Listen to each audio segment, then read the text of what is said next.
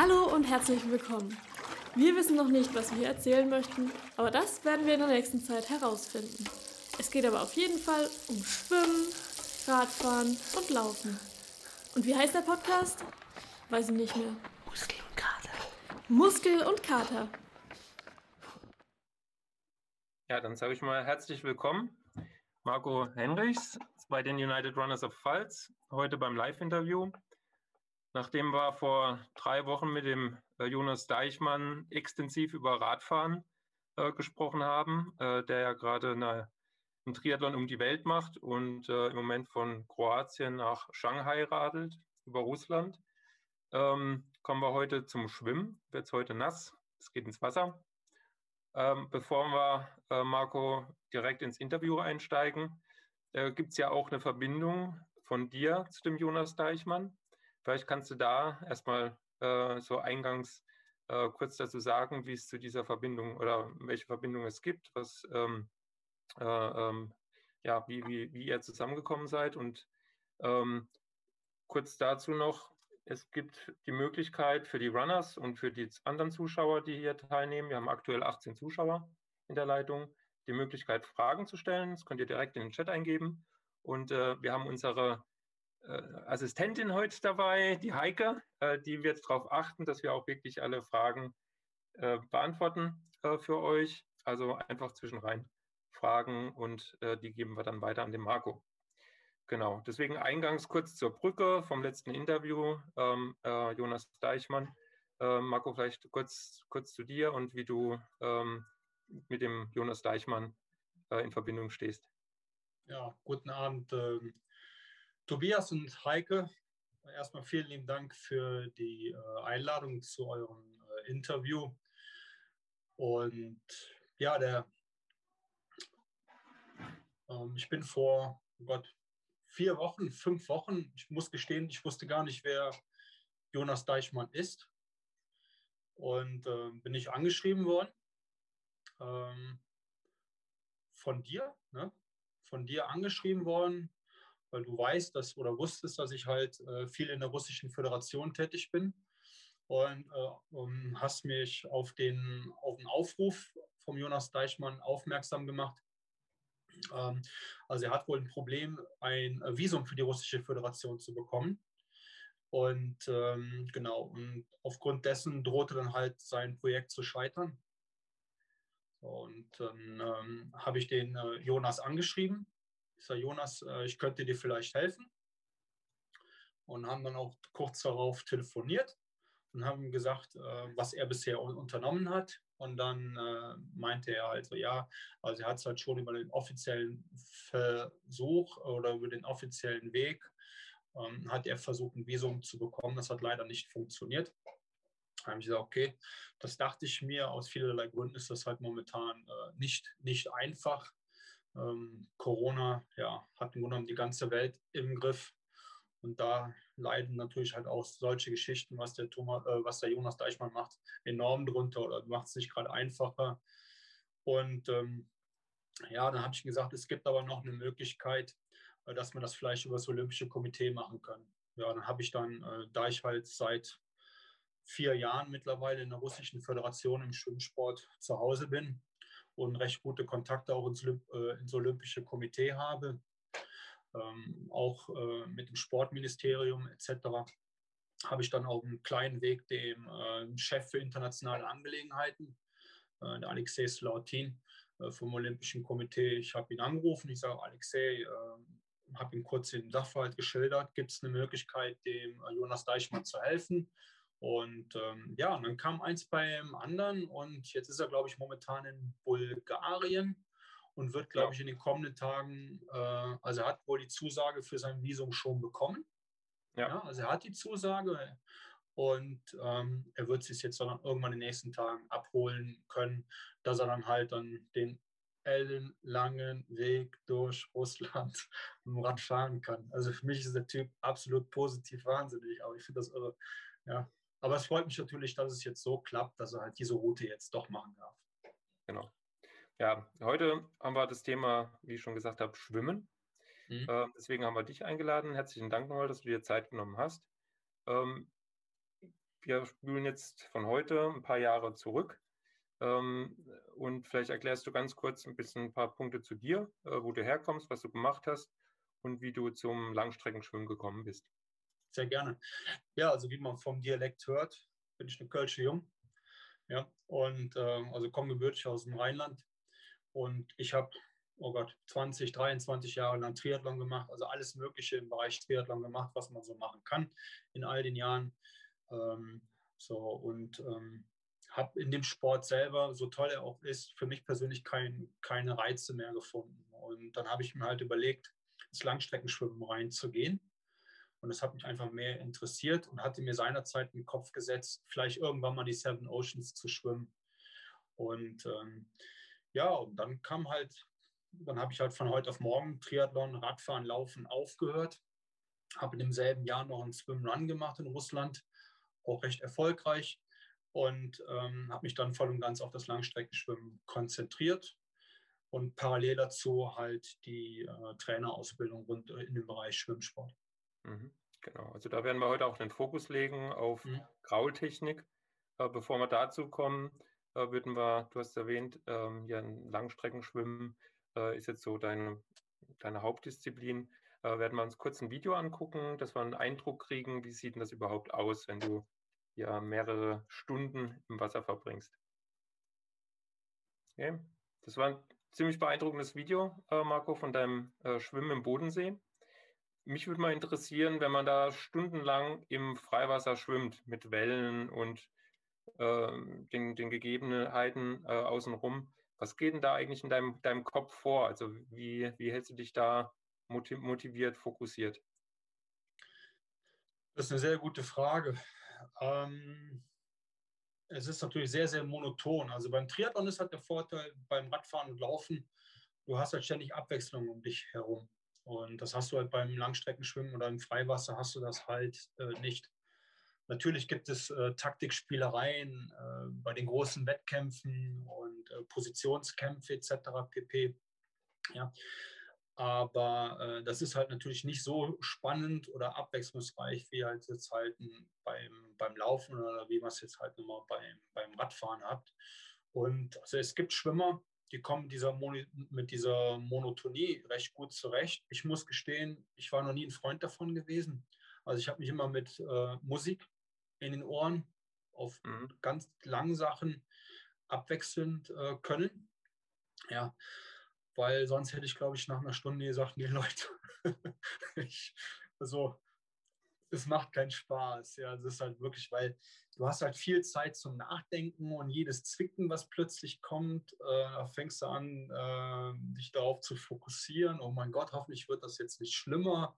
Und ähm, ja, und wenn wir dann nachher äh, kurz über das Kotlin Race reden, dann komme ich ja nochmal zurück zu. Ja. Mhm. Okay. Dankeschön. Da kommen wir dann, du hast es eingangs schon erwähnt, ähm, als du dann dich aufs Schwimmen konzentriert hast, hast du dann auch einen Swim-Run gemacht. Das ist praktisch abwechselnd immer Schwimmen. Ich erkläre es kurz. Äh, schwimmen, Laufen, Schwimmen, Laufen. Im Prinzip eine Verbindung zwischen Trailrunning, geht meistens irgendwo durch, durch Wälder oder Felder, äh, durch Trails und dann zwischendurch äh, überquert man Seen oder Flüsse. Ähm, und das hast du in Russland gemacht, ähm, eigentlich der mit der größte Swimrun in Russland. Ähm, und äh, das, vielleicht kannst du da ein, zwei Takte dazu äh, erzählen, was über diesen Wettkampf, den Swimrun in Russland und äh, was das in dir ausgelöst hat. Ja, sehr, sehr gerne. Also der Swimrun Russia, den gibt es schon seit vielen, vielen Jahren und die Veranstalter, die hatten mich halt eingeladen und ähm, ob ich dann halt mit einem äh, russischen Athleten gemeinsam äh, diesen Wettkampf bestreiten möchte. Also quasi in so einem Mixteam, ein Deutscher und ein Russe. Äh, bei der Veranstaltung waren knapp 300, knapp 300 Teams, etwas über 300 Teams. Ähm, die meisten natürlich aus der Russischen Föderation. Und ähm, der ähm, Alexei ähm, und ich, wir haben am Ende, äh, das waren 37 Kilometer Laufen und 5 Kilometer Schwimmen in den ähm, Wäldern von Leningrad, also nördlich von St. Petersburg, äh, haben wir dann am Ende die Gesamtsilbermedaille geholt.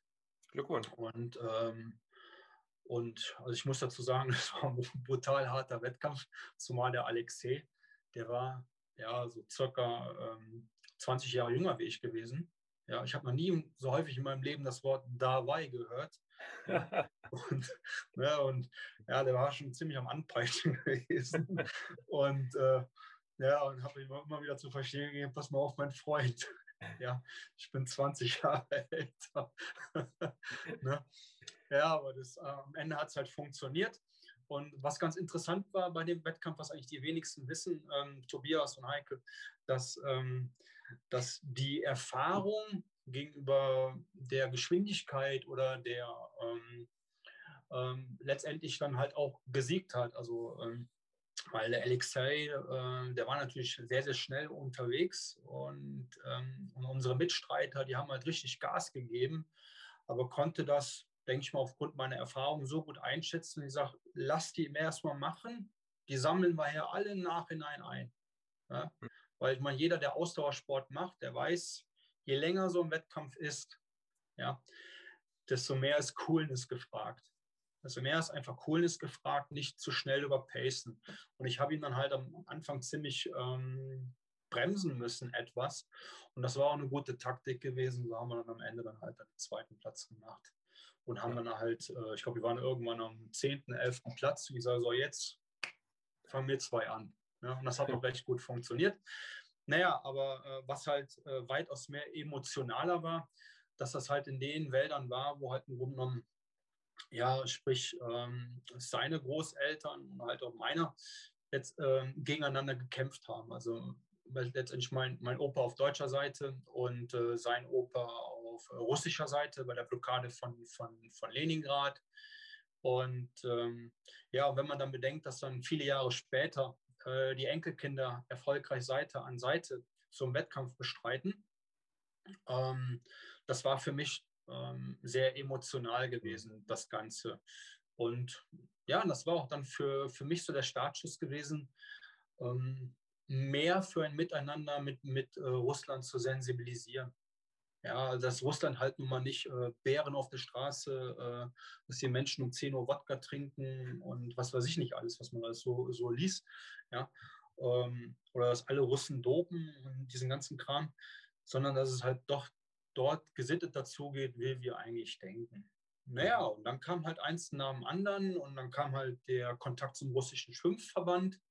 Ja. Und äh, ein Jahr später ähm, war dann für mich der Startschuss gewesen, bei einer recht großen Liga in der Wolga-Region, die halt zu vertreten.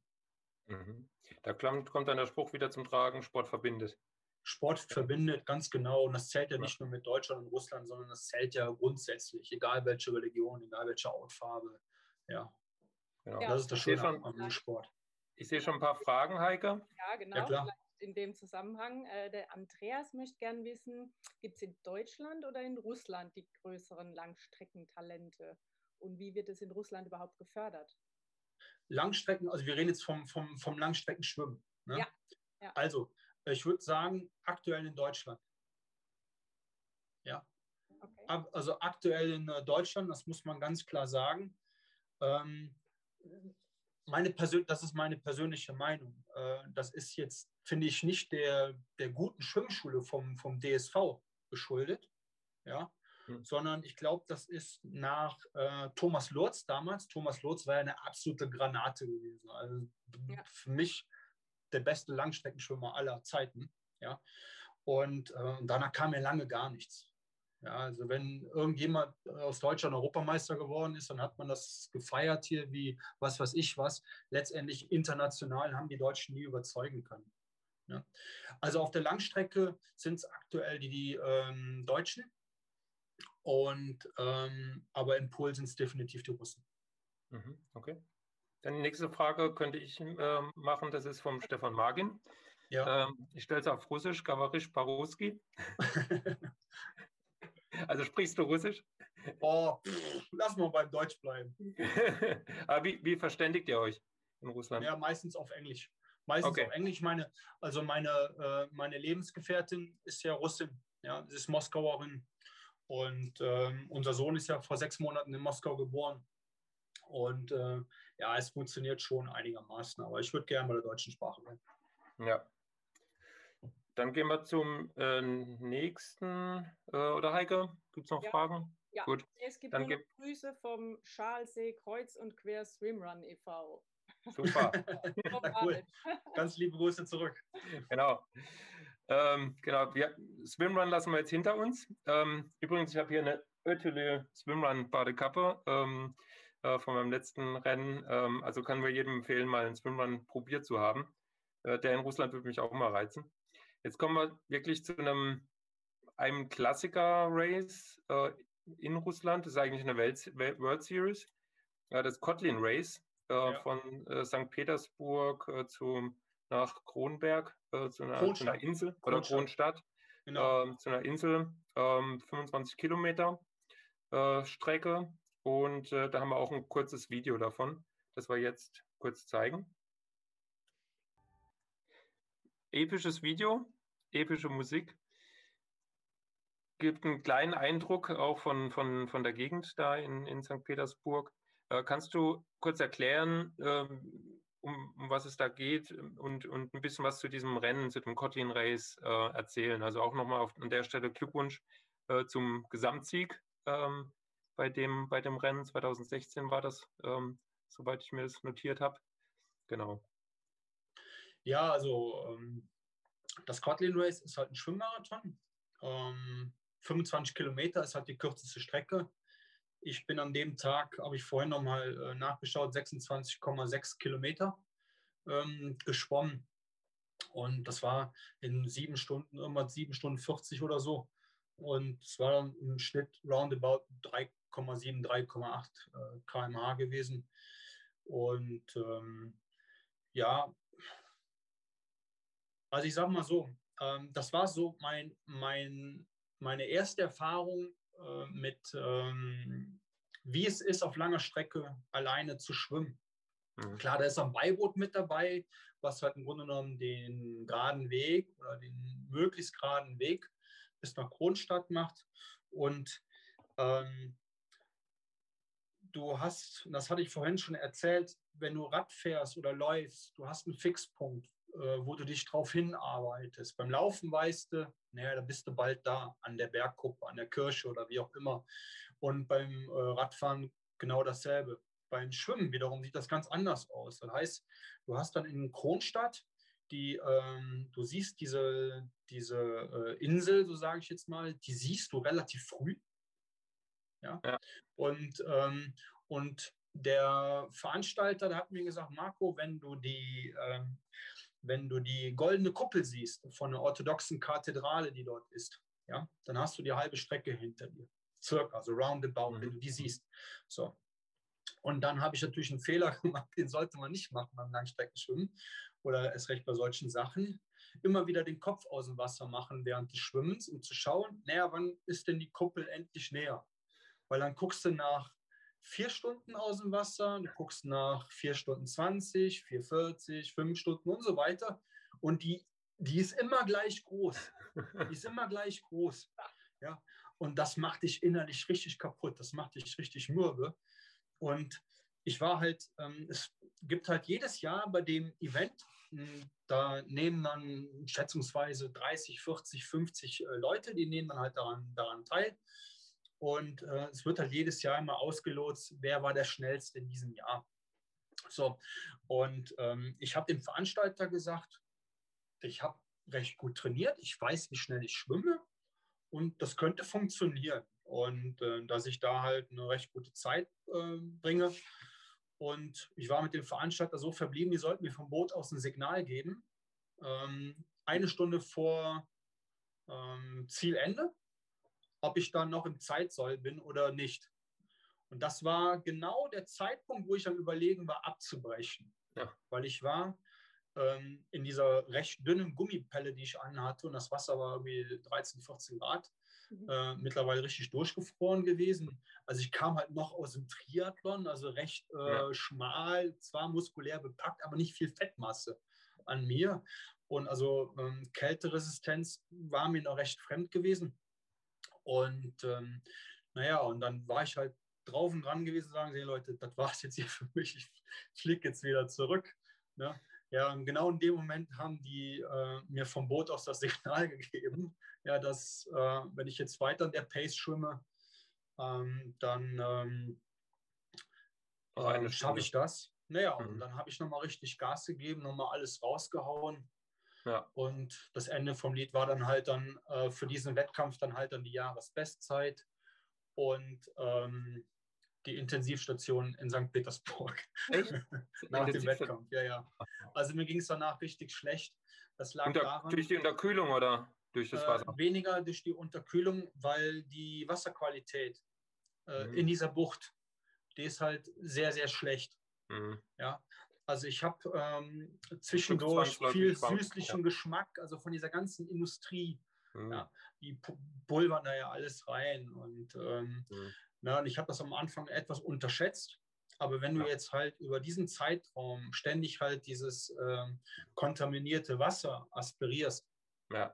du dir nimmst, ähm, und dann bist du auch noch angeschlagen. Also dein Immunsystem ist ja nach so einem Wettkampf eh total mhm, runtergefahren. Mhm. Genau dann habe ich dann halt äh, wirklich massive kolikartige Schmerzen danach bekommen und habe mich nur noch erbrochen und ähm, ja. Ja, vielleicht äh, in dem Zusammenhang mit diesem äh, schönen Wasser, was du da geschluckt hast, äh, würde ja. Mirko gerne wissen, wie man sich denn generell bei so einer langen Strecke verpflegt. Also während du schwimmst, was nimmst du da zu dir? Wie, wie bleibst du da einfach ähm, versorgt? Gut, also wichtig ist, es gibt ja unterschiedliche ähm, Ernährungsstrategien ne? oder ähm, ähm, Zeitfenster, wann man immer isst. Je kälter es ist, desto mehr Energie verbraucht man natürlich bei gleicher Geschwindigkeit. So, und das ist natürlich ein Erfahrungswert, den jeder Schwimmer mit sich selbst aus, ausmachen muss. Wann nehme ich immer was zu mir? Was man nie machen sollte, ist irgendetwas Neues während dem Wettkampf ausprobieren. Ja, das ist ja beim Triathlon genau dasselbe. Also es ist äh, eine absolute Todsünde, bei einem großen Ironman äh, zum ersten Mal die Verpflegung vom Veranstalter zu sich zu nehmen, äh, die man im Vorfeld noch nie aus, ausprobiert hat. Sollte, das sollte man nicht machen. Ähm, so, und dann gibt es dann halt, äh, also bei mir waren es letztendlich äh, warme, proteinreiche Suppen gewesen. Mhm. Ja, so, oder so Geschichten mit, mit Brühwürfeln drin und solche Sachen halt. Und du kraulst und kraulst und kraulst und dann kriegst du halt am Verbot die Flasche gereicht, gehst mal kurz auf Rückenlage, machst Krollbeinschlag, setzt die Flasche an, äh, richtig presst, das, ähm, presst die warme Suppe rein und schmeißt dann den Rest auf das Boot wieder drauf, gehst wieder auf Bauchlage und kraulst dann weiter. Also wir reden hier von einem Zeitraum von 10, 20, 30 Sekunden maximal, wo da die Unterbrechung ist. Ja. Das heißt nur flüssige Nahrung. Wieder, weiter schwimmen. Also und dann geht es sofort weiter. Mhm. Es ist wie beim, äh, wie wenn du einen Marathon läufst, immer wenn du stehen bleibst, das ist pures Gift für die Muskulatur. Ja, du äh, brauchst erst wieder eine Zeit, um dann wieder reinzukommen. So ist es ja beim Schwimmen genau dasselbe. Ja. Mhm. Du hast, du hast eingangs gesagt, als du zum Langstreckenschwimmen gekommen bist, wolltest du die Seven Oceans angehen. Äh, wir zeigen jetzt kurz mal eine Folie zu den Seven Oceans. Vielleicht kannst du kurz die Seven Oceans beschreiben, was das ist für eine Challenge. Ja, also die ähm, Seven Oceans sind im Grunde genommen sieben Meerengen, die man durchschwimmen kann. Also beispielsweise die Straße von Gibraltar, die Cook Street Neuseeland, ähm, der North Channels ähm, zwischen Irland und äh, Schottland oder die, ähm, der Ärmelkanal zwischen England und Frankreich und so weiter. So, und dann gibt es halt sieben Meerengen. Und äh, mein Wunsch war, war es gewesen, ähm, diese Seven Oceans zu schwimmen. Übrigens das, was der André Würsig als erster Deutscher ähm, letztes Jahr geschafft hat, finde ich für mich ein absolut sympathischer, cooler Langstreckenschwimmer, äh, der ähm, das geschafft hat, diese Seven Oceans zu schwimmen, ist, glaube ich, alle ähm, Oceans, ähm, also alle Meerengen direkt beim ersten Mal hat er das geschafft. Also Chapeau vor dieser Leistung. Und ähm, naja, ich habe halt dieselbe durchgeknallte Idee gehabt. Ähm, aber habe für mich beim North Channel, das Wasser war ca. 12, 13 Grad Celsius, ohne Neoprenanzug. Ich habe viel im Kalten trainiert, ähm, mhm. Habe bei dem Wettkampf, glaube ich, ähm, circa 90 Kilo gehabt. Ja, so roundabout, also bei 1,86 äh, circa 90 Kilo gehabt und bin eigentlich davon ausgegangen, lange Strecken schnell schwimmen und einigermaßen mit der Kälte klarzukommen reicht. Aber bin dann sehr schnell eines Besseren belehrt worden. Und ähm, ich muss dazu sagen, dass ich, ähm, du buchst halt bei so einem äh, Wettkampf ein Swim-Window von mehreren Tagen. Ja, und mhm. der Veranstalter sagt dir halt, okay, du Marco, morgen kannst du ins Wasser reingehen. Äh, da sind die Witterungsverhältnisse einigermaßen okay, Strömungsverhältnisse sind, sind okay.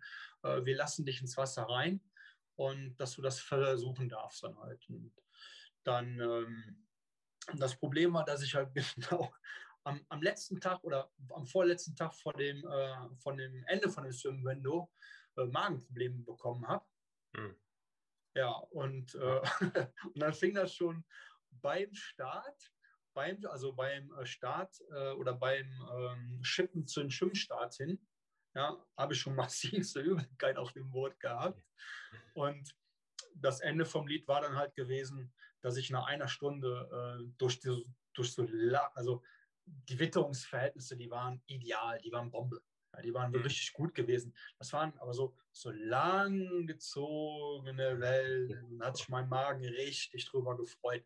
Das Ende vom Lied war dann gewesen, dass die mich nach anderthalb Stunden ähm, aus dem Wasser rausgezogen, weil die gesehen haben, dass ich schon mehrfach gekotzt habe im Wasser. Okay. Und ähm, genau. Die Fische haben sich gefreut. ja, ganz genau. Ja, ja und ja. das schön, das, ja, also das war schon, ähm, also die haben mich dann aufs, aufs Boot draufgezogen und äh, der Veranstalter, da sagt mir noch, noch im Nachhinein, Markus, hat noch nie jemand gegeben, der mein Boot so dermaßen voll gekotzt hat, so wie ja, aber ich muss dazu sagen, ähm, Tobias und Heike, ähm, ich habe das Recht gefasst, ähm, aufgenommen, das Ganze. Also für mich ist die Welt jetzt nicht so äh, runtergegangen, ich so, mein Gott, was ist da jetzt passiert und so weiter und so fort, sondern ich habe das eigentlich recht nüchtern gesagt, okay, Marco, ähm, lass einfach deine Finger davon. Ja? Schussarbeit bei deinen Leisten, mach das im Sport ähm, oder den Temperaturbereich, den du gut drauf, den du halt drauf hast, was du halt äh, kannst und alles andere braucht halt so seine Zeit. Und, und heute, ein paar Jahre später, ist das äh, für mich absolut ein, ein, geschlossenes Kapitel. Also ich will sowas nicht nochmal angehen, werde es nicht nochmal angehen. Wir haben jetzt dieses Jahr vor, mit einem äh, recht guten Schwimmer aus ähm, äh, Moskau, mit einem polnischen Schwimmer und einem äh, Russe, der in Österreich wohnt, die Baltische See durchzuschwimmen in der Staffel. 27 ah, okay. Kilometer. Ja, also es wird circa 10, 11 Tage gehen, wo, wo jeder von uns dann immer eine Stunde schwimmt und dann mhm. drei Stunden Pause. Und so geht das dann non, so geht das dann nonstop. Wow. Okay, gut. Also damit hat sich schon eine Frage erledigt. Es ging nämlich darum, ob du das nochmal angehen würdest. nein. Nein, damit nicht. Noch eine nein. andere Frage. Ähm, du kommst ja eigentlich aus dem Triathlon, beziehungsweise du bist ja diese 3,8 irgendwo gewohnt gewesen vom Schwimmen.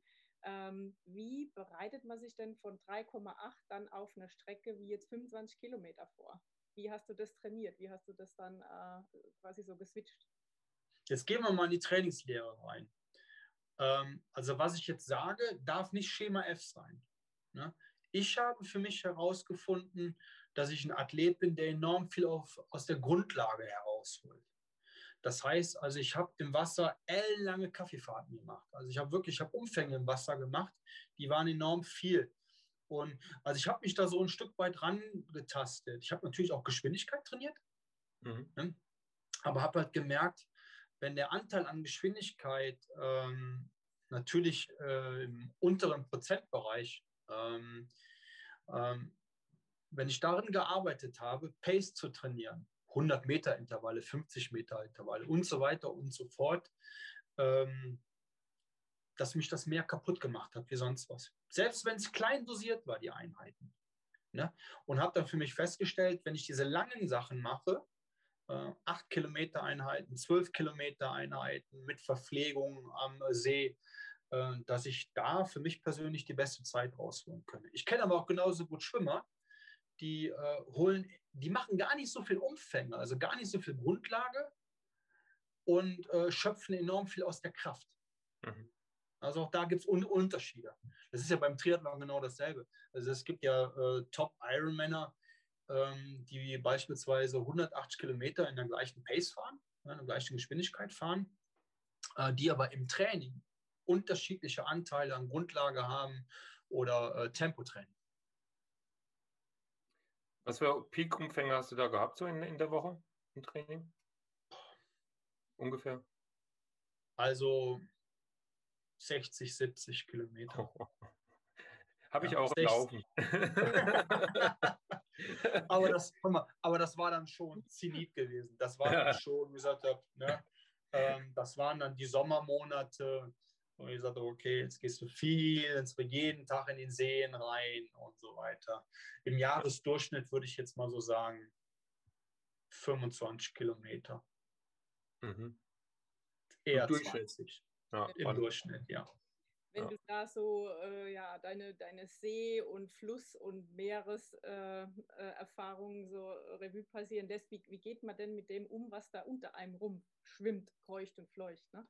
Also da Och. gibt es ja alles Mögliche. Wie, wie, wie stellt man sich darauf ein, was, man- was man da zu Gesicht kriegt? Oder wie, wie gehst du dann? Also Heike, das ist ja, das ist ja letztendlich eine, eine ich, ich spreche jetzt mal einfach so aus, auch eine Angst, was viele, gerade Triathleten haben, ja, ne, haben im Freiwasser. Ähm, und in den Trainingscamps, die ich jetzt sagen wir mal gebe oder die wir veranstalten, da wird auch immer, die Frage die kommt immer wieder, was macht man dagegen?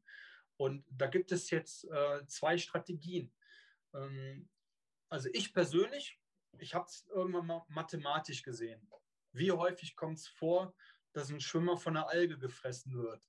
Ja, äh, was ja gar nicht geht. Ja, aber es gibt ja Schwimmer, die haben Angst vor Algen. Ja. Ja? Wenn einem plötzlich was berührt. Ne? Ähm, oder dass man von einem Fisch gefressen wird. Ja, also ich war mal in einem Trainingslager auf Florida gewesen ähm, und da ich das und da, Bei mir ist die Verbindung gerade ein bisschen schlecht. Ich weiß,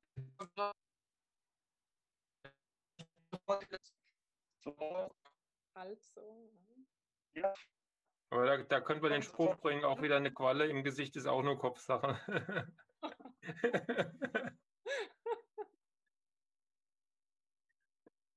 Okay.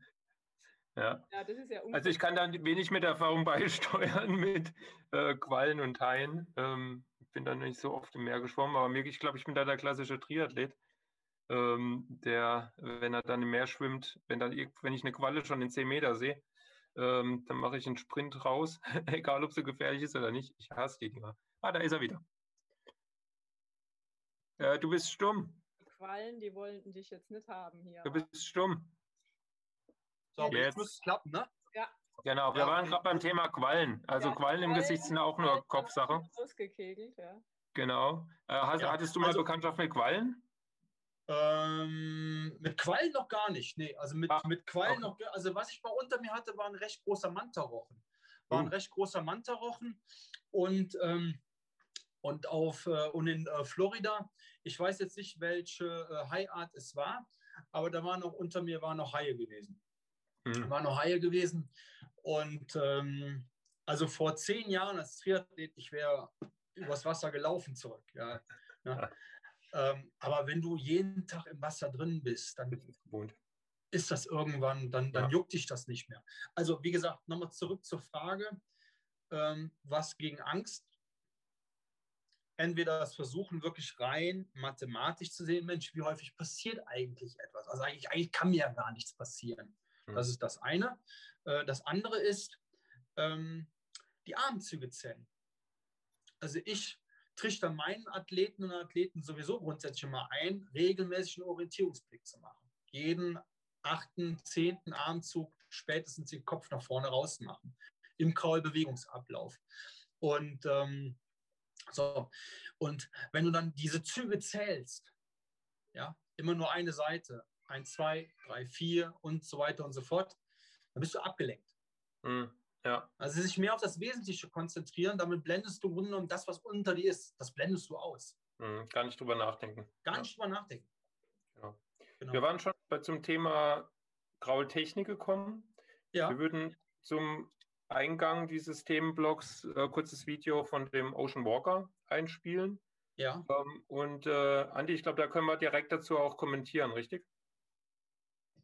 Genau, also wir sehen jetzt ähm, das Video, ähm, wo der, der Ocean Walker äh, links den flachen Stil hat und rechts den Rotationsstil. Vielleicht sagst du da kurz, kurz was zu. okay.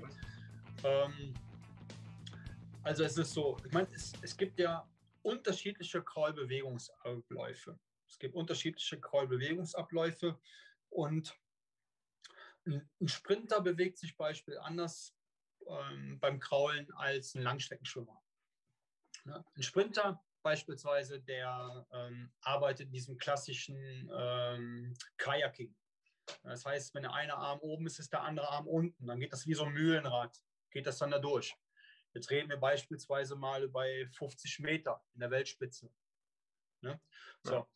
Ja. Ähm, je länger die Strecke allerdings jetzt wird, selbst beim Sprinten, wenn du auf, die, äh, wenn du auf 100 Meter gehst, ja, selbst da gibt es Schwimmer, die dann halt nicht dieses äh, Kajaking machen. Ne? Ja? Das heißt, wenn jetzt beispielsweise, ich gehe jetzt mal so quer, wenn das jetzt hier die Wasserlinie ist, mhm. ja, beim Sprinten gehst du normalerweise hin, dann geht der Arm sofort runter.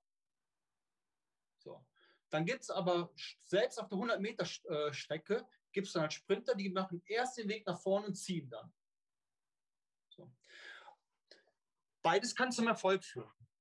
Ja? Beides mhm. kann zum Erfolg führen und das muss halt jeder Schwimmer äh, mit sich selbst herausfinden, welcher Bewegungsablauf hilft mir auf Strecke X. Ja. So. Und jetzt ähm, zu diesem Video vom, vom Ocean Walker, also ähnlich wie der André Würsig, äh, ein Seven Ocean Schwimmer und auch ein ganz ähm, sympathischer Kerl, der ähm, Adam Walker.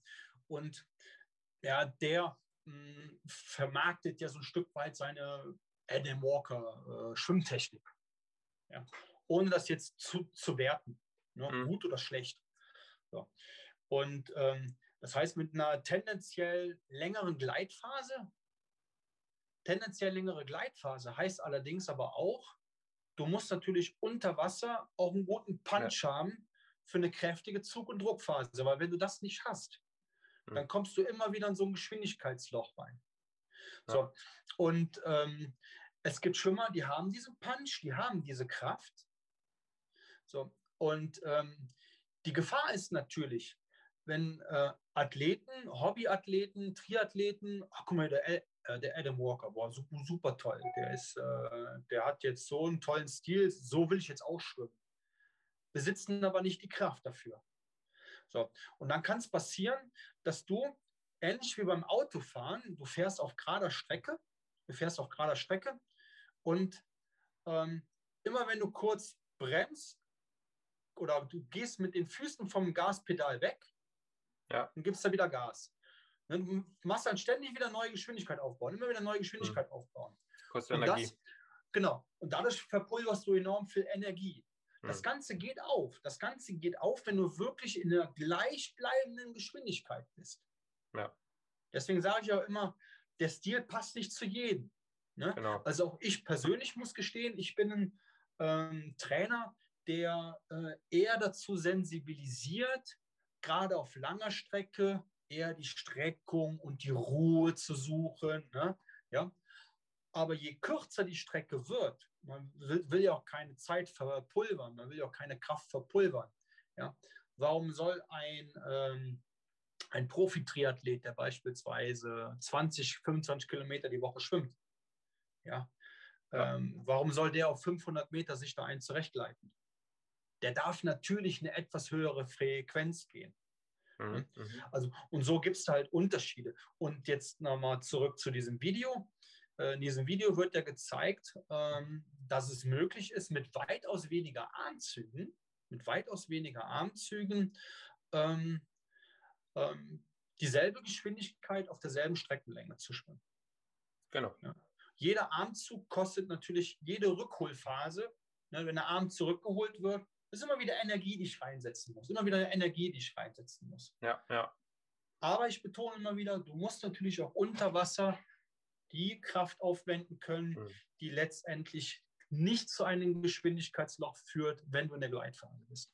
Das ist im Prinzip vergleichbar mit dem Radfahren. Es gibt bestimmt Leute, die mit einer 100er Frequenz äh, optimal fahren und andere mit einer 70er Frequenz äh, können das gleiche Tempo fahren. Ähm, vollkommen und, richtig. Genau, ja. Voll, vollkommen richtig. Und ähm, was ich ja, also wenn wir jetzt mal über dieses Wort Gleiten reden, ja, also es gibt dann so Videos wie Gleiten macht nicht schnell oder äh, dieser ganze Mumpitz.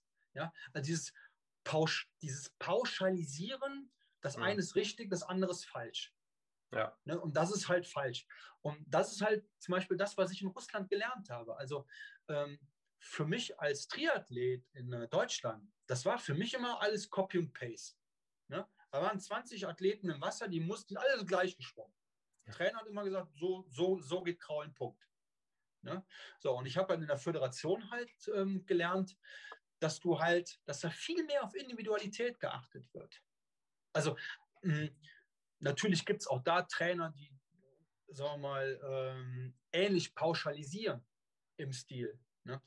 Aber die, die, die äh, breite Lehrmeinung ist halt schon ganz klar, Leute, wenn ihr 20 Athleten im Wasser habt, guckt es euch an. Der eine macht dies, der andere macht das, der andere macht jenes. Die schwimmen nicht alle dasselbe.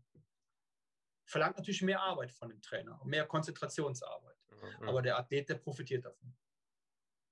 Dankeschön. Du hast ja auch gerade ein Buch publiziert zum Thema Graultechnik, äh, woraus dankenswerterweise, du hast ein paar Bilder, Bildmaterial äh, zur Verfügung gestellt, was wir kurz, wo wir kurz darauf eingehen können.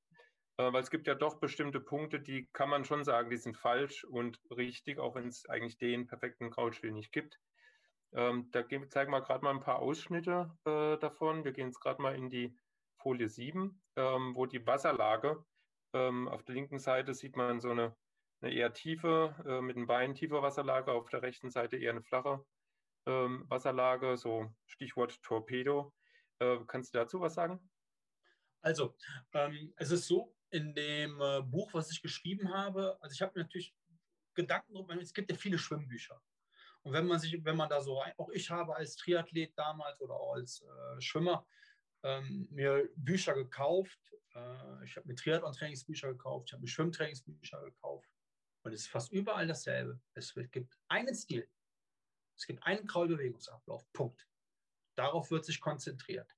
Und dann gibt es ja Trainingspläne und so weiter. Mhm. So. Jetzt guckst du dir mal so ein 1500 Meter Finale an bei den Olympischen Spielen, ja, beispielsweise. Da siehst du, wie die Weltspitze unterschiedliche Kraulbewegungsabläufe macht heißt für mich als Trainer oder ne, als heißt für mich als Trainer, also es gibt unterschiedliche Bewegungsabläufe, die zum Erfolg führen können. Also ich muss mir schon ein Stück weit mehr Arbeit machen, muss einen Athlet beobachten können, ja, ja. Äh, muss verschiedene Stile vielleicht bei ihm ausprobieren und um letztendlich ein Optimum bei ihm herauszuholen.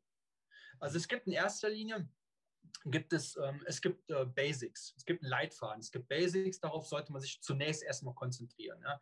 Das heißt also, wir haben eine, äh, wir haben eine Zugphase, wir haben eine, Druck, äh, eine Druckphase, wir haben eine Rückholphase, wir haben die Atmung, ähm, die Wasserlage, also wie liegt der Körper im Wasser drin, wir haben den, wir haben den Beinschlag. Und ich finde es immer amüsant, wenn ich zum Beispiel Trainer höre, die kritisieren bei einem Schwimmer, äh, man muss die Finger zumachen beispielsweise. Der Schwimmer hat aber so eine Wasserlage. Ja. Da kann er sich die Finger verknoten. Die Wasserlage wird dadurch nicht besser werden. Das heißt, man muss Prioritäten setzen im äh, Training. So, und oberste Priorität, das ist halt meine Erfahrung, ist ganz klar, ist die Wasserlage, Wasserlage, Wasserlage. Ja, das heißt, ähm, je äh, waagerechter du im Wasser drinnen liegst, wie auf dem Bild zu sehen, der Torpedo, ne, desto einfacher ist es natürlich, mit demselben Kraftaufwand nach vorne zu kommen. Mhm. Ja. Liegst du recht schräg im Wasser drinnen, ja, da muss halt letztendlich auch die, ähm, die Armkraft oder die, die Beinkraft nicht nur für den Vortrieb, sondern auch noch für den Auftrieb zusätzlich sorgen. Dann verpulverst du enorm viel Energie. So. Und wie kommst du Und, zu dieser Wasserlage? Also wie, welche Trainings kann man da machen? Also welche nee, also es ist ähm, Trainings oder der Bewegungsablauf. In erster Linie äh, durch Streckung. Das heißt, wenn du die Arme richtig lang machst, wenn du den Arm richtig lang machst, nach vorne im Wasser, wenn du den richtig ja. lang machst, ja, baust du automatisch im Rumpfbereich, baust du eine Körperspannung auf. Mhm, mhm. In dem Moment, wo du vielleicht nur wenige Zentimeter, ein, zwei, drei Zentimeter, der Arm etwas zu kurz ist, das heißt, der, der Ellbogen leicht nur angewinkelt ist, ne, wie jetzt im übertriebenen Sinne auf dem linken Bild mit der äh, Schwimmerin mit dem blauen Badeanzug, ne, ja, ja. Ähm, hast du ähm, eine enorm schlechte Wasserlage. Das heißt, äh, Becken, ähm, also Rumpf, Beine gehen halt runter. Gehst du aber jetzt hin und machst du wirklich bei jedem Armzug diese maximale Streckung nach vorne, okay. liegst du waagerecht im Wasser drin. Ähm, dann gibt es einen zweiten Punkt, wo man gerne darüber gestritten wird, ist, ist die Geschichte mit, dem, mit der Luft im Bauch. Ja. Das heißt also, wenn ich einatme, so lange wie es geht, die Luft drin lassen. Ne?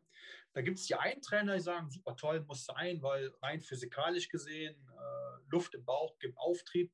Ich sage immer mal, das, das, ist, das, ist, das ist Mogeln. Ja? Eine mhm. ordentliche Wasserlage kommt durch eine gute Körperspannung, also durch eine gute Streckung nach vorne. Ja. Und der äh, Nachteil ist, und da machen sich zu, ähm, zu viele ähm, Trainer oder halt auch Schwimmer einfach keine Gedanken drüber, ist, ähm, sich in ähm, sich in so einen Sauerstoffloch reinzuschwimmen, wenn zu spät ausgeatmet wird. Mhm. Beispielsweise du schwimmst im Dreierzug ne? und du haust dann immer kurz bevor du ähm, äh, in die Atemphase reingehst, also der Kopf aus dem Wasser rausgehst, erst dann die Luft raus. Ja. Hat den Nachteil, bei den meisten Schwimmern, dass der Anteil an Sauerstoff der Luft, der wird in den Lungen immer mehr und immer mehr und immer mehr und immer mehr. Ne? Gehst du aber hin jetzt bei einem Zweierzug oder Dreierzug, in dem Moment, wo der Kopf wieder unter Wasser ist und atmest bewusst durch Nase und Mund, also presst die Luft richtig raus, weil der neue Atemzug kommt ja sofort wieder. Ja. Bist du, bist du viel leistungsfähiger. Mhm. Bist du viel leistungsfähiger. Also nochmal äh, zur Kernfrage. Ähm, Wasserlage kommt in erster Linie durch eine gute Streckung nach vorne und klar, wenn du sprintest, ne? ja, mhm. wenn du Wie halt wichtig, sprint, ja. Wie wichtig ist der Beinschlag für die Wasserlage? Abhängig vom Leistungsvermögen. Abhängig, okay. auch da sind wir wieder, es gibt da kein Schema äh, dabei, es gibt kein Schema F. Ähm, natürlich ist ein, also ich komme äh, noch aus der äh, Triathlon-Schwimmschule. Ich habe ja mit jungen Jahren mit dem Sport angefangen. Ähm, da hieß es immer, naja, Pullboy zwischen den Beinen, immer Pullboy, Pullboy, Pullboy, weil du brauchst die Beine ja noch ähm, fürs Radfahren laufen. Problem ist, im Wettkampf hast du kein Pulver zwischen den Beinen. Ja. Und ein gut vorbereiteter Kroll-Beinschlag zahlt sich im Wettkampf aus. Ne, der zahlt sich einfach im Wettkampf aus, jetzt als äh, Triathlet. Äh, du gehst auch viel frischer, gehst du auf die äh, Raddistanz drauf, ähm, wenn du einen vor, gut vorbereiteten Kroll-Beinschlag hast. So, Kroll-Beinschlag sage ich grundsätzlich immer nach Leistungsvermögen. Mhm. Also sich nie an irgendjemand, ähm, an irgendwelche Formeln äh, festhalten oder erst recht nicht, ja, weil Profi-Triathlet den und den Beinschlag macht, ist das jetzt der effektivste. Der nächste macht es wiederum anders. Ja, also gar nicht darauf schauen, sondern immer nach Leistungsvermögen und nach Wettkampfsituation. Mhm. Es ist ein Unterschied, ähm, Tobias und ähm, Heike, wenn ihr jetzt einen, ähm, ihr seid in der Startphase beispielsweise im Wettkampf, ihr habt enorme Positionskämpfe, ne? da muss ein hoher Beinschlag her. Ne? Da muss ein ordentlicher Sprintstil her, ne? weil wenn du dann beim Sprinten deinen Ocean Walker machst, ja, ja. Hier, lange Gleitphase, da hauen die, die alle in den Armzug rein, da kriegst ja. du keinen Rhythmus. Aber du sollst natürlich lernen, in dem Moment, wo Platz da ist, Mhm. Ja, sobald Fläche zum Schwimmen da ist, dir keiner mehr in die Füße oder in die Arme reingreift, dann umzuswitchen, dann halt, dann kannst du halt deine langen, ruhigen Züge machen, dein Laktat ja. abbauen. Ja? Und wenn es dann wieder um eine Boje rumgeht, dann ja, kommen wieder Positionskämpfe, dann wieder die Beinfrequenz äh, aufnehmen. Und ähm, wenn du allerdings jetzt mal in die Weltspitze reingehst, bei den äh, Triathleten, ähm, wenn die jetzt sagen mal 1,5 Kilometer auf Zeit schwimmen, ähm, also die ballern dann nahezu alle, keine Ahnung, mit einem 6er, 8er Beinschlag, knall, mhm. knallen die da durch. Aber die haben auch ein riesen Trainingsfundament, äh, ja. die können das auch körperlich leisten. Aber du sagst, so ein Beinschlag ist nicht zwangsläufig wichtig, damit ich die richtige Wasserlage bekomme.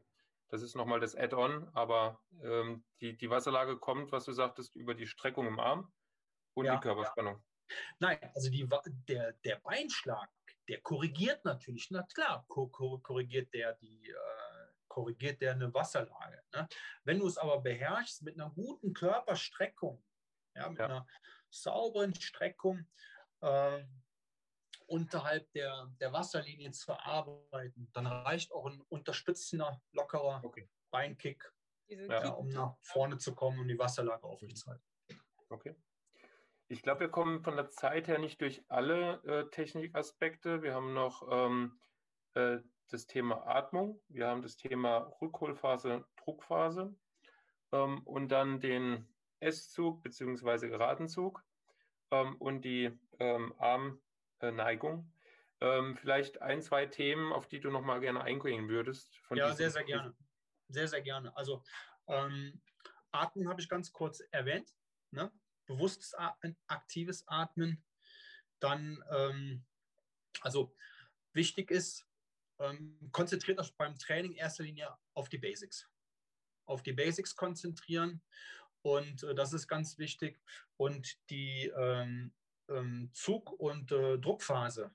Ne? Das heißt, wenn, wenn, wenn der Arm jetzt unter Wasser zieht und dann weiterhin durchschiebt, ja, ähm, da gibt es Schwimmschule 80er Jahre, 90er Jahre, hat man den Leuten mal hier so dieses S erzählt. Hat den großen Nachteil, hat den großen Nachteil, dass gerade wenn ein Schwimmer ermüdet, ein Amateur, ein Hobbyathlet, dass dann die Tendenz zum Übergreifen, also über die Achse rüber zu gehen, mhm. deutlich häufiger zu sehen ist. Ne? Und sagen wir, unseren Schwimmern grundsätzlich empfehlen wir, sagen wir, das ist auch unsere Lehrmeinung, vorne ansetzen, Wasser fassen, da wird gerade durchgezogen. Ja, also knallhart durchgezogen, hinten raus. Also keine, keine Ehrenrunden drehen. Ja. Keine Ehrenrunden drehen. Ähm, so, und was wir natürlich, äh, wo wir jetzt halt natürlich äh, drüber sprechen sollten, ist diese Individualität wie arbeiten meine Arme vorne? Und da gibt es halt Unterschiede.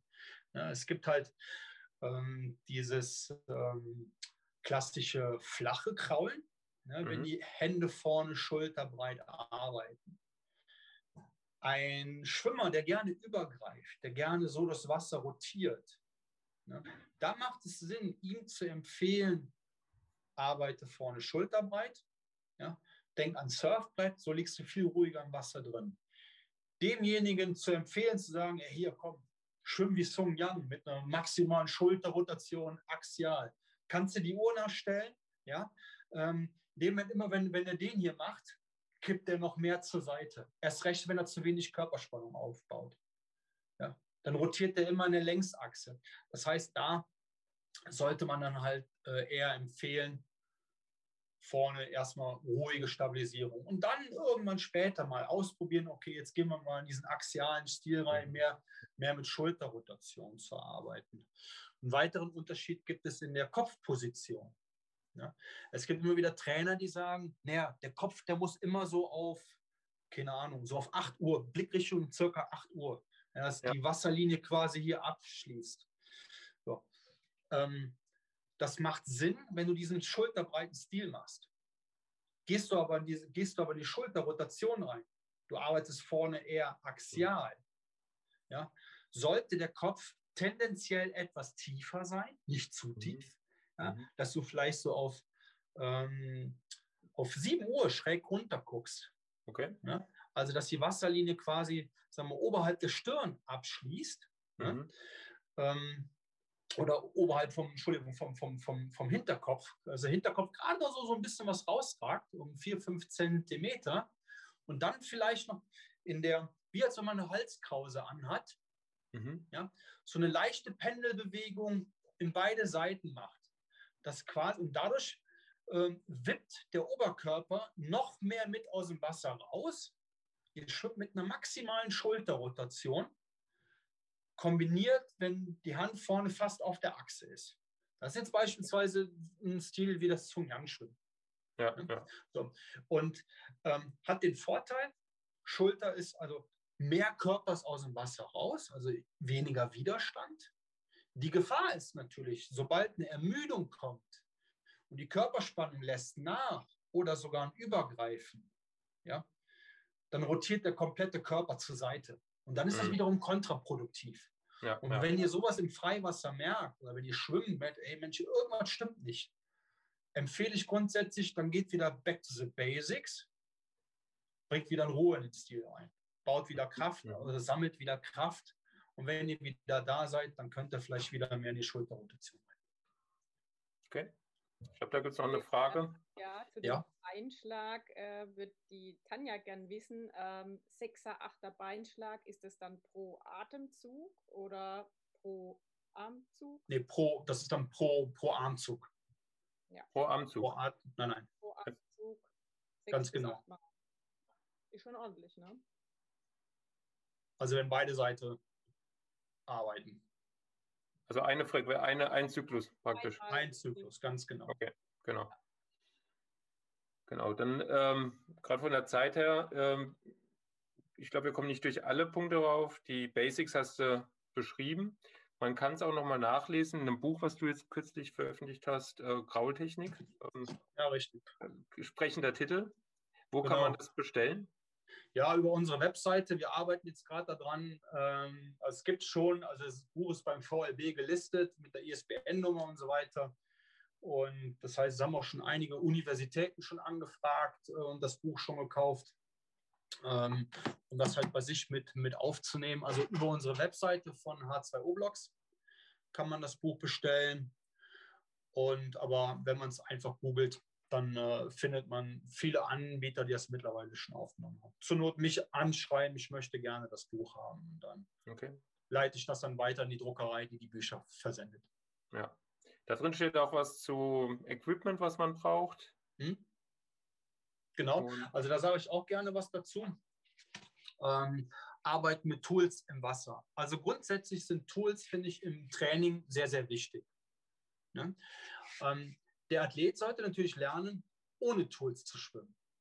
Ja? Also als äh, Technik-Support oder Kraft-Support. Ja? Also du kannst halt Tools einerseits einsetzen äh, für eine Technikerleichterung. Ja? Mhm. Andererseits natürlich halt auch um die Kraft, ähm, die äh, Kraft zu steigern. Beispielsweise Klassiker halt, das sind halt Pedals. Ja, es sind halt jetzt Pedals, hier so kleine Fingerpedals, etwas größere Pedals. Und genau. Und die, ähm, wenn ich Tools benutze, als ähm, um die Kraft zu schulen, sage ich grundsätzlich immer nach Leistungsvermögen. Dazu möchte ich einen Klassiker ähm, erzählen. Das erlebe ich immer wieder, dass ähm, Athleten ellenlange Einheiten mit solchen Tellern schwimmen und sich damit den ganzen Stil kaputt machen. Vom orthopädischen ganz zu schweigen. Ja, dass sie sich die Schulter damit langfristig verletzen, eine Ellbogenverletzung sich zuziehen. Und grundsätzlich ähm, arbeiten mit Pedals immer nach Leistungsvermögen. In erster Linie muss die Technik sitzen. Das heißt also, bei, bei mir, und das wissen auch die äh, Trainer, sagen wir mal, die für uns auch die Camps mitmachen, die wissen alle, Krafttraining oder äh, Arbeit mit Pedals grundsätzlich, wenn die äh, Armtechnik stimmt im Wasser. Ja? Weil du erlebst sehr häufig gerade Athleten, die einen verkürzten Armzug haben. Einen Ja. verkürzten Armzug haben. Das heißt, dass die Rückholphase viel früher eingeleitet wird oder die Druckphase sehr, sehr kurz ist. Ähm, das sind häufig die Athleten, die sehr viel mit den Dingern arbeiten. Also die zu viel, zu lange Strecken damit, damit machen.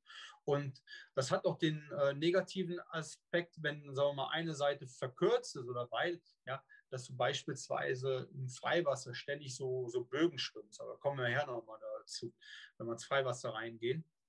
Also Krafteinheiten mit Tools grundsätzlich immer nach Leistungsvermögen. Lieber klein anfangen, ja, lieber klein anfangen, was den Widerstand angeht und was die Streckenlängen angeht und dann in kleinen Schritten aufbauen. Okay. Wichtig, die Basics muss immer sein, der Bewegungsablauf muss zu 100% gewährleistet sein. Der, der darf nicht verfälscht werden. Und ähm, ja, und dann gibt es dann halt Tools wie beispielsweise Kurzflossen, Fins, ähm, die natürlich einerseits für Sprinttraining sehr wertvoll sind, um mehr Wumms in den Beinen zu bekommen. Was ich nie verstehen kann, und das sehe ich sehr häufig bei Triathleten, die machen dann Einheiten mit äh, Kurzflossen von 500 Meter bis 1000 Meter. Und den Trainingseffekt, den soll man mir mal erklären. Ja. ja.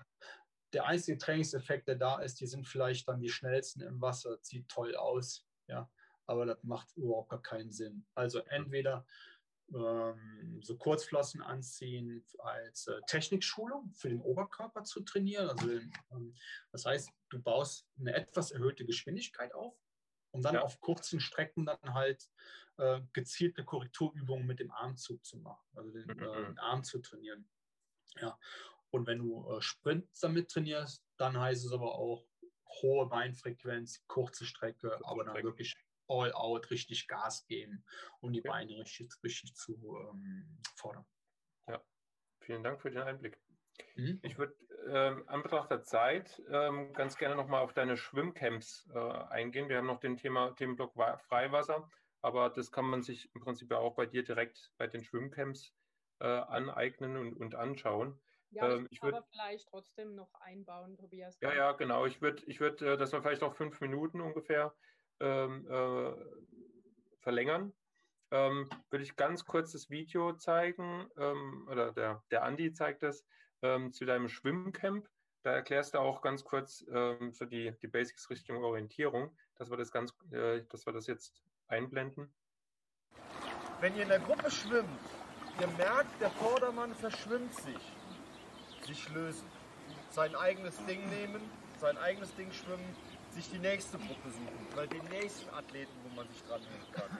Wichtig ist, seine Ideallinie beizubehalten.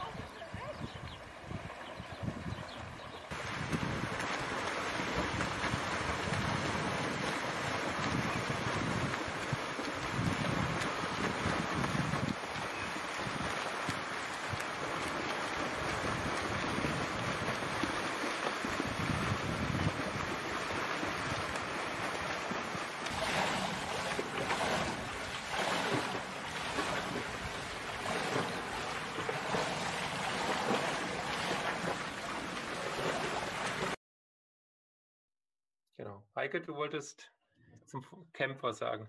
Ja, äh, Thema Schwimmcamp. Äh, also jetzt vier Jahre ist es her, Marco, dass du bei uns in der Pfalz warst und einige werden sich noch daran erinnern. Seifi, Moni, Andrea, Tobias, du warst selber auch dabei. In Maxdorf sind wir da geschwommen, haben mit dir äh, Techniktraining gemacht im, im Schwimmbad. Ähm, ja, das war für uns ein, ein, Highlight. Du bietest diese Camps bei dir im Allgäu an. Du bist am Fuschelsee, du bist in der Schweiz, in Österreich, ähm, Freiwasser natürlich, aber auch äh, Indoor. Vielleicht kannst du da ein bisschen was dazu sagen zu den verschiedenen Möglichkeiten und auch den Unterschied dann im Becken und im Freiwasser. Okay, also es ist auf alle Fälle so, dass wir in unseren Camps enorm auf Individualität achten. Also wir kriegen von den meisten Athleten bekommen wir die positive Rückmeldung, die bei uns waren, die sagen, so hat man mir das noch nie erklärt. Bei mir hat man immer gesagt, nur so kraulen ist richtig. Ja. Und wir gehen halt bei uns äh, in den Camps, wir gehen halt auf die Basics ein. Und dann gehen wir aber auf verschiedene Kraulbewegungsabläufe ein. Ja, beispielsweise ein Triathlet. Äh, die meisten Triathleten, die, ähm, ob die 50 Meter auf Zeit schwimmen oder ein Kilometer, der Stil ist, der Kraulbewegungsablauf ist derselbe. Das ist kein Unterschied da. Ja, das heißt, da werden keine effektiven Temporeize beim Sprinten gemacht, weil kein ordentlicher Sprintstil ins Wasser eingelegt wird. Das heißt, die bemühen sich in der Frequenz, ziehen, ziehen, ziehen, aber es ist kaum einer mit dabei, der ein sauberes Sprinten hinbekommt. Ja? Und damit halt auch recht viel, ähm, sagen wir mal, an äh, Taktik verspielen. Also wenn es um Positionskämpfe geht, zu beherrschen, einen ordentlichen Sprintstil äh, hinzubekommen, aber auch um einen Temporeiz zu, äh, ordentlich zu gestalten im Wasser. Und dadurch muss, da muss ich halt auch ordentlich sprinten können. Ja? Das andere wiederum ist halt, so wie ich gerade eben erklärt habe, mit den unterschiedlichen Crawl-Bewegungsabläufen, dass wir zeigen, äh, wie sieht ein flacher Stil aus, wie sieht das Axiale aus. Und ähm, wir machen grundsätzlich bei allen Camps, machen wir eine Zeitnahme ähm, zu Beginn des Camps und eine Zeitnahme am Ende des Camps damit der Athlet auch tatsächlich sieht, Mensch, das waren jetzt nicht nur äh, hier hang, hang loose äh, Gruppenbespaßung, alle waren toll gelaunt, nein, sondern es ist halt, halt wichtig, dass die Athleten halt auch enorm viel mitnehmen sollen. Die sollen viel Input mitnehmen. Ja. Und die kriegen am Ende dann halt auch und individuell dann halt auch empfohlen, kraul du besser so, kraul du besser so oder kraul du besser so. Ja, und äh, es werden Empfehlungen auf die jeweiligen Schwerpunkte gemacht. Was es gar nicht bei uns gibt, das sind halt diese Übungen wie, keine Ahnung, wir Fahnenmastschwimmen, Faustschwimmen, äh, Runde paddeln und dieses Ganze. Weil äh, gerade bei Triathleten, die meisten unserer Campbesucher sind nun mal Triathleten, ist Zeitmanagement enorm wichtig. Ja, ihr müsst schwimmen, Radfahren, laufen. So. Und ähm, das heißt, da muss natürlich die Zeit im Training so gezielt wie möglich gestaltet werden. So. Und ich kann selbstbewusst behaupten, alle Athleten, die ich trainiere, die ich auch langfristig trainiere, die haben von heute auf morgen keine dieser Wassergefühlübungen mehr gemacht. Ich sage, lass den Scheiß sein, macht es nicht mehr. Wir greifen da an, wo die Schwächen sind, die korrigieren wir durch gezieltes Korrekturtraining. Und wenn das sitzt, gehen wir halt hin und äh, bauen halt gezielt an der Ausdauer und an der äh, Kraft. Und die entwickeln sich innerhalb kürzester Zeit weitaus schneller nach vorne, als das es halt immer vorher gemacht haben. Auch in einem Camp. Also ich habe äh, bei mir schon Bundesliga-Triathleten gehabt, die sind äh, neue persönliche Bestzeiten geschwommen im Pool. Ja? Nur durch einen anderen Kraulbewegungsablauf, durch eine andere Wettkampfeinteilung im Pool. So, und dann ähm, und wo wir halt auch viel Wert drauf legen, ist halt lernen, im äh, Freiwasser gerade auszuschwimmen. Das, vielleicht kannst du dich noch an den Test erinnern, den ich bei euch gemacht habe. Ich mache es eigentlich bei jedem Test, dieses Blindschwimmen. Ja? Wohin schwimme ich eigentlich, ähm, wenn ich mal mit geschlossenen Augen, mit einem Dreierzug kraule auf der 25-Meter-Bahn? Wohin geht die Reise? So. Und viele Athleten schwimmen im Freiwasser tendenziell schief. Es macht sich, machen sich aber zu wenig Gedanken darüber, woran liegt das? So, und das liegt in erster Linie, liegt das halt im Grunde genommen an einem nicht synchronen Armzug. Ja, also beispielsweise, wenn jetzt, hm, ihr habt jetzt hier die Zug- und Druckphase, so, jetzt sind wir mal beim Übergang Zug- und Druckphase. Ja, die Arme sind jetzt circa so im Wasser drin. Wenn jetzt der rechte Arm, also mein rechter Arm, etwas zu weit außen ist, heißt das, dass der mich bei jedem Armzug tendenziell nach links rüber drückt. Genau dasselbe ist, wenn ein Arm verkürzt ist. Ja, das heißt, wenn jetzt die rechte Seite richtig durchzieht, ja, also nicht gestreckt, ja, dass der Ellbogen leicht angewinkelt ist und die linke Seite ist jetzt verkürzt, zieht mich das immer wieder nach rechts rüber. Mhm. Auch wenn ich übergreife vorne, genau dasselbe. Das heißt, immer wenn ich, sagen mal, der rechte Arm vorne rüber geht, hat das halt zur Folge, dass halt so eine leichte Rechtstendenz ist. Und analog dasselbe, umgekehrt genau dasselbe. Und, ähm, und da gehen wir halt auch auf den Camps drauf ein und die verschiedenen Techniken, den Orientierungsblick, ähm, bei, äh, im Freiwasser mit ein, also in, im Kraulbewegungsablauf einzubauen. Also es kursiert ja immer wieder dieses Wasserballkraulen, Wasserballkraulen, immer dieses Bababab raus. Das verpulvert enorm viel Kraft, verpulvert enorm viel Kraft. Und da kann man halt äh, viel ökonomischer den vorderen, das verlangt natürlich eine gute Körperspannung, dass immer dann, wenn der Arm vorne steht, dass man sagt, so, statt einen Seitenzyklus zur Atmung lasse ich den Arm vorne stehen, drücke mich raus und dann ziehe ich erst, wenn der Kopf unter Wasser ist. Und dann, jetzt kommt es wieder, zack, gucken, ziehen. Ja? ja. Und dieser kurze Augenblick vom Rausdrücken ne, ähm, ist weitaus effektiver, macht meinen Rhythmus nicht kaputt, als dieses kraftraubende Wasserballkraulen. Mhm. Ist natürlich aber auch abhängig immer von den Wellenverhältnissen. Wenn ich natürlich richtige Wellengang habe, äh, dann ist da nichts mit stehender Arme. Dann muss ich jetzt Wasserballkraulen kurz rein, um mich effektiv orientieren zu können. Wir haben jetzt viel, viel über das Schwimmen geredet und viel ähm, übers, übers Wasser. Und wenn ich so die Kommentare sehe, ähm, die, die weinen jetzt alle, weil sie äh, die meisten oder fast eigentlich alle äh, ja seit November kein Wasser mehr gesehen haben, ähm, weil die Schwimmbäder ja zu sind und äh, die Seen einfach zu kalt und äh, die wenigsten eine Gegenstromanlage zu Hause stehen haben. Ähm, was würdest du für die, ähm, ja, für uns empfehlen, wie wir uns jetzt trotzdem fit halten, auch ohne Wasser und äh, ohne Schwimmbad und ohne Gegenstromanlage? Ja, also dafür gibt es natürlich klar, dafür gibt es beispielsweise hier von meinem Ausstatter von Medwave gibt es klassisch diese äh, Zugseile, hier in dem Fall mit äh, Pedals mit dabei direkt. Und wenn man damit arbeitet, ist es halt wichtig, ähm, weil das ist ja auch letztendlich Krafttraining für die Arme, auch da immer nach Leistungsvermögen. Ja, das heißt, mit dem Widerstand und mit den Wiederholungen grundsätzlich erstmal kleiner anfangen, sich selbst beobachten an dem Spiegel. Ja, wie ist meine Körperhaltung? Ist mein Rücken gerade oder habe ich so einen Katzenbuckel? Ne, oder ist mein Oberkörper zu weit, zu weit oben? Ähm, und auch da ist es wichtig, sagen wir mal, wenn ich beispielsweise jetzt die Zug- und Druck, Druckphase, wenn ich die trainiere, dass ich darauf achte, dass auch wirklich ähm, der Bewegungsablauf nicht verfälscht wird durch einen zu hohen Widerstand, sondern wirklich, dass der Bewegungsablauf auch wirklich sauber durchgezogen wird. Mhm. Die Arme nicht zu weit weg vom, vom Körper gehen. Und da ist, ähm, um das kurz zu fassen, die wichtigste Botschaft, ähm, ja, mit wenig Widerstand und äh, wenig Wiederholung und dann halt wirklich ganz in kleinen Schritten aufbauen. Aber wichtig ist eine Regelmäßigkeit, also wirklich ruhig hingehen, ähm, drei, viermal die Woche, eine halbe Stunde, dreiviertel Stunde, reicht aus. Und das Schwimmtraining, es ersetzt nicht das Schwimmtraining, aber um nicht zu weit rauszukommen. Okay, also auf jeden Fall schon wichtig, Zugseiltraining im Winter, genau, da jetzt zu den Zeiten zwei, dreimal die Woche. Okay. Genau, richtig. Okay. Ähm, zum, ähm, ich, weiß, ich gehe mal davon aus, dass wir gleich zum Abschluss kommen. Ja, wir haben noch eine Frage zu den Camps. Ja, gerne. Ne? Also deine Camps äh, kann man natürlich ja überall besuchen und buchen. Wie sieht es denn da gerade überhaupt aus äh, in Zeiten von Corona? Wie ist da so die Katastrophal.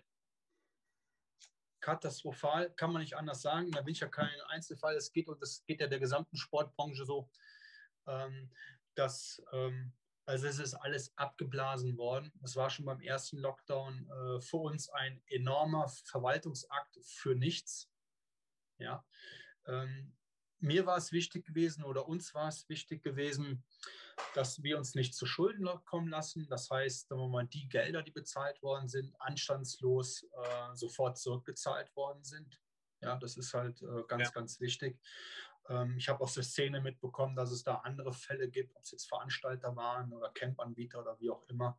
Da habe ich gesagt, nein, das können wir nicht bringen. Ja, dann hört man dann, ja, man muss das nicht zurückzahlen aus Paragraph so und so. Ich sage, nee, Moment, die Leute haben eine Leistung bezahlt, ja, die können wir nicht geben, also kriegen die ihr Geld zurück. Oder die bekommen eine Gutschrift, wenn sie es haben möchten, für ein späteres Camp. Ne? Ja. So, ähm, und das war natürlich ein enormer Verwaltungsakt. Und das haben wir auch heute noch täglich, ne? also, dass wir ähm, E-Mails reinbekommen und Stornierungen, Umbuchungen und immer wieder Fragen, zu Recht natürlich die Fragen, findet das Camp im März statt? Ja, und ähm, wir haben halt keine Planungssicherheit, weil es geht ja in allen Schichten rein. Es geht ja nicht um Sportbereich, es ist ja Hotelbranche, äh, Restaurants etc. pp. Das, das geht uns ja allen so. Und ähm, wir hoffen mal, dass es im März, April planmäßig weitergeht. Also alle Camps, die bei uns auf der Webseite zu sehen sind, dürfen nach aktuellem Stand stattfinden. Also bei euch ganz kurz äh, H2O-Blocks. Ja, H2O-Blocks, genau. Also H2O ja. minus Blocks, also Bertha Ludwig Otto und dann zweimal x.com. Mhm. Das ist unsere Webseite und deshalb das Angebot für Trainingspläne. Also ähm, wir schreiben auch Athleten, also Triathleten und Schwimmern äh, Trainingspläne, Privattraining, Gruppentraining und äh, sprich die äh, Trainingscamps von uns, also mhm. Triathlon, Swimrun und ähm, Radcamps haben wir mittlerweile auch aus unserem Trainerteam und die klassischen Triathlon-Camps. Ja, gut, prima. Super. Dann genau können wir uns nur alle einladen, ähm, vielleicht auch mal wieder hier in der Gegend ähm, Camp teilzunehmen. Sehr Herzlichen gern. Dank, Marco, für den Einblick und äh, für die Tipps, für die zahlreichen Tipps und äh, Stories auch zu deinem äh, Abenteuer ähm, Langstreckenschwimmen. Hat richtig Spaß gemacht wieder. Also viele sind jetzt wehmütig, ich will bald wieder ins Wasser. Äh, richtig Lust gemacht. Ähm, ja, herzlichen Dank und ähm, ja, hoffentlich sehen wir uns auch mal bald wieder außerhalb von Zoom live. Ähm, genau, ich hoffe, euch hat Spaß gemacht äh, und äh, ihr könnt bald das Erlernte hier ähm, dann auch im, im Wasser umsetzen. In dem Sinne, sportfrei. Und selbst wenn ihr momentan nicht ins Wasser könnt, hier kann man schon mal vorab viele, viele wertvolle Infos über das weitere Training, wenn es dann wieder losgeht, sich rausziehen. Ja. Hat mir sehr gefallen. Vielen lieben Dank euch und freue mich aufs nächste Mal. Ich sage mal bis bald am Beckenrand. Genau, danke. Okay, mach's gut. Dos vidania. Tschüss. Paka, paka. Dos vidania. Tschüss. Dos vidania. Tschüss. Ja, zum Abschluss sei zu sagen, verdient euch euren Muskelkater. Ob körperlich in der Muskulatur oder den über die Kehle.